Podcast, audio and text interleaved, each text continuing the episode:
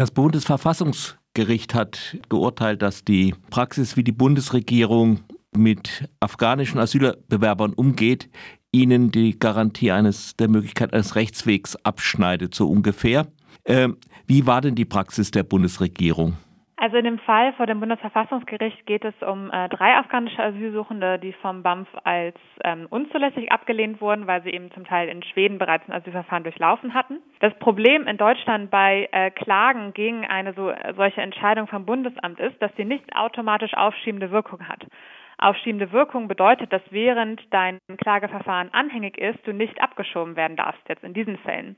Das heißt, es ist ziemlich essentiell, dass man aufschiebende Wirkung bekommt, weil sonst kann es sein, dass das Verfahren in Deutschland noch anhängig ist, man währenddessen aber schon ins Heimatland abgeschoben wird. In dem Fall haben die ähm, afghanischen Asylsuchenden eben gegen die Entscheidung vom Bundesamt geklagt und auch einen Antrag auf aufschiebende Wirkung gestellt und das VG Berlin hatte diese aber abgelehnt, weil sie gesagt haben, ach, angesichts der Weisungslage hier in Berlin werdet ihr eh nicht abgeschoben.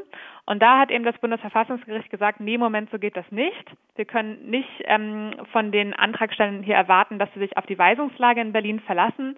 Es besteht durchaus eine Gefahr der Abschiebung und deswegen müssen sie auch äh, aufschiebende Wirkung bekommen können. Welche Auswirkungen hat das jetzt? Naja, primär gibt es äh, Betroffenen wie eben diesen ähm, afghanischen Asylsuchenden mehr Rechtssicherheit während des Klageverfahrens. Also man kann schon davon ausgehen, dass das für ähm, auch noch andere Fälle relevant werden wird, ähm, wo eben bislang gesagt wurde, dass kein Rechtsschutzinteresse da ist und deswegen keine aufschiebende Wirkung erteilt wurde. Und das ist natürlich schon für, für die Betroffenen ähm, eine Verbesserung, dass sie sich einfach sicher während des Klageverfahrens fühlen können und nicht, obwohl noch ein Klageverfahren anhängig ist, befürchten müssen, während dieser Zeit abgeschoben zu werden. Ich denke mal, es gilt dann potenziell auch für Flüchtlinge aus anderen Ländern. Genau, das ist durchaus auch auf andere Situationen übertragbar. Zum Beispiel hatten wir jetzt gerade aktuell Fälle, äh, die ganz anders gelagert sind in dem Sinne, wo es um die Aussetzung der Dublin-Fristen ging äh, und wo dann vor Gericht darüber gestritten wurde, ob es immer noch ein individuelles Rechtsschutzinteresse in den Verfahren gibt, also für die Betroffenen, dass sie zum Beispiel nicht nach Italien überstellt wurden, wo halt manche Gerichte gesagt haben, nee, das Bundesamt hatte ja selber ausgesetzt, deswegen machen wir hier keine aufschiebende Wirkung jetzt aus individuellen Gründen und andere Gerichte hatten aber eben auch gesagt, nee, das individuelle Rechtsschutzinteresse ist hier unabhängig von der Aussetzung des Bundesamtes und zum Beispiel auf solche Fälle ist jetzt das Urteil durchaus gut übertragbar, dass man eben sagt, nee, sobald die Behörden das einseitig ähm, einfach entscheiden können und die Entscheidung zurücknehmen oder die Weisungslage eben nicht sehr eindeutig ist, ähm, ist das nicht ausreichend, um dann individuelles Rechtsschutzinteresse abzusprechen. Kannst du noch ein paar Worte zum Dublin-Verfahren sagen? Ja klar, also das Dublin-Verfahren bestimmt ja, welcher Mitgliedstaat in Deutschland für das Asylverfahren äh, in Europa noch nicht ganz so. Hm? Noch nicht ganz so bei aller deutschen Dominanz. Nee, genau, genau. Also welcher Mitgliedstaat in der EU für das Asylverfahren ähm, eines Asylsuchenden zuständig ist. Das ist in der Regel der erste Einreisestaat. Ähm, aber viele kommen ja dann doch weiter nach Deutschland, besonders weil halt eben die Lebensumstände in Griechenland, in Italien ähm, ziemlich problematisch sind für Asylsuchende. Gerade auch in Italien hm. müssen sie oft aus der Straße leben und ähm, bekommen keine soziale oder keine ausreichende Unterstützung. Und dann ähm, beginnt eben in Deutschland das sogenannte Dublin-Verfahren, wo dann Deutschland versucht, die Menschen wieder in die anderen Staaten zurückzuüberstellen. Und während der Corona-Krise wurden die Dublin-Überstellungen ausgesetzt und Deutschland hat dann eben auch aber als einziger äh, Mitgliedstaat auch die Fristen ausgesetzt.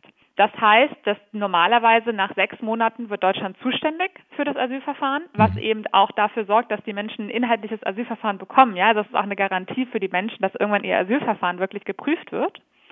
Und das hat Deutschland eben ausgesetzt als einziger Mitgliedstaat der Europäischen Union, um sich damit halt vorzubehalten, dass sobald Abschiebungen wieder möglich sind, möglichst alle doch auch wieder zu überstellen.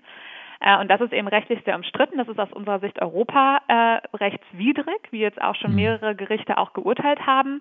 Äh, und ist natürlich auch nicht sehr solidarisch gegenüber anderen Mitgliedstaaten, mhm. äh, bei denen eben die Fristen ganz regulär abgelaufen sind, wie das auch übrigens die Europäische Kommission so vorgesehen hatte dass äh, Menschen in gewisse Staaten wollen, hat ja auch äh, unter Umständen damit zu tun, dass dort sie Verwandte, Bekannte Anlaufmöglichkeiten haben und so. Das ist ja auch eine sehr wichtige Geschichte, denke ich.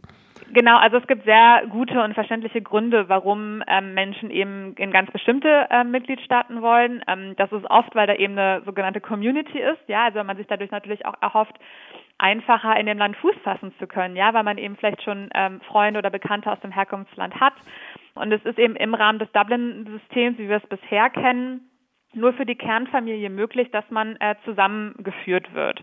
Und auch das gestaltet sich in der Praxis teilweise ziemlich kompliziert, dauert lange und funktioniert auch immer nicht so gut, wie es eigentlich sollte. Und für Personen, die eben nicht als Kernfamilie gelten, also zum Beispiel der erwachsene Sohn einer Familie, ja, der wird sich natürlich dann sagen, okay, will ich jetzt hier in Griechenland festsitzen, wo ich auch keine Perspektive habe, oder will ich hm. zu meinen Eltern und meinen anderen Geschwistern? Natürlich will ich das, ja. Dann macht man sich halt eben wieder selbstständig auf den Weg, was im Endeffekt halt auch dazu führt, dass die Leute dann innerhalb Europas teilweise vielleicht nochmal einen Schlepper bezahlen müssen oder sich halt da einfach auch auf einen langen und gefährlichen Weg wieder machen über die Balkanroute oder über andere Wege.